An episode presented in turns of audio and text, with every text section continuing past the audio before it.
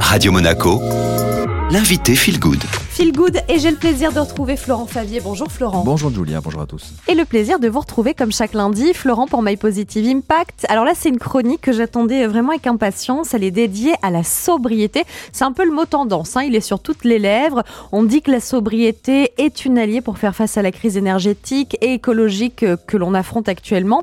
Et certains ont peur que ce soit une version un peu édulcorée, adoucie de la décroissance. Qu'est-ce qu'on peut en penser, Florent? Alors je comprends cette crainte. La sobriété, c'était euh, le 30 août dernier le mot d'ordre des universités d'été de l'économie de demain du mouvement Impact France. Ce mouvement fédère près de 15 000 entrepreneurs en France qui ont mis la, prise en compte de l'impact écologique et social au cœur de leur activité. Et ce parti pris euh, pour leurs universités d'été portait l'idée que si nous choisissions collectivement la trajectoire vers la sobriété, il serait plus facile d'y parvenir que si nous attendions d'y être contraints par les circonstances climatique, sociale, environnementale, politique, extérieure, etc. Une réalité subie sera toujours plus violente qu'une réalité choisie, et je vais vous expliquer pourquoi.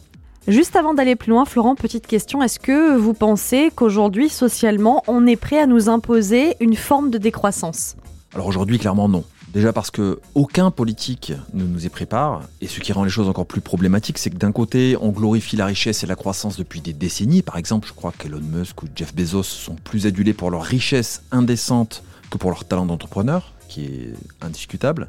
Et de l'autre, euh, les moins aisés seront comme toujours les premières victimes de cette sobriété. Ces inégalités déjà très marquées ne peuvent que se creuser davantage. Forcément, les relations sociales ne peuvent que se tendre sans équité devant l'effort. Pourquoi est-ce qu'on dit que la sobriété choisie est plus porteuse que la sobriété euh, subie? Et puis qu'est-ce que c'est finalement la sobriété, Florent?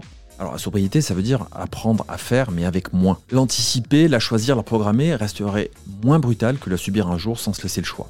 Quand on choisit, c'est mieux. Par exemple, si je vous dis qu'il va désormais falloir baisser votre salaire, Julia, de 0,25% tous les mois pendant 10 ans, ça sera douloureux, vous ne serez pas forcément d'accord, j'imagine. Mais ça sera toujours moins douloureux que si dans 10 ans, je vous baisse d'un coup votre salaire de 30% du jour au lendemain, parce que j'ai pas le choix. La sobriété choisie, c'est donc un peu renoncer à certains aspects de notre confort actuel, mais à dose, disons, homéopathique ou acceptable, afin de, moins les sentir passer, d'avoir un atterrissage plus doux et de nous laisser temps de nous habituer. Choisir, c'est planifier en aidant les secteurs comme les personnes les plus vulnérables.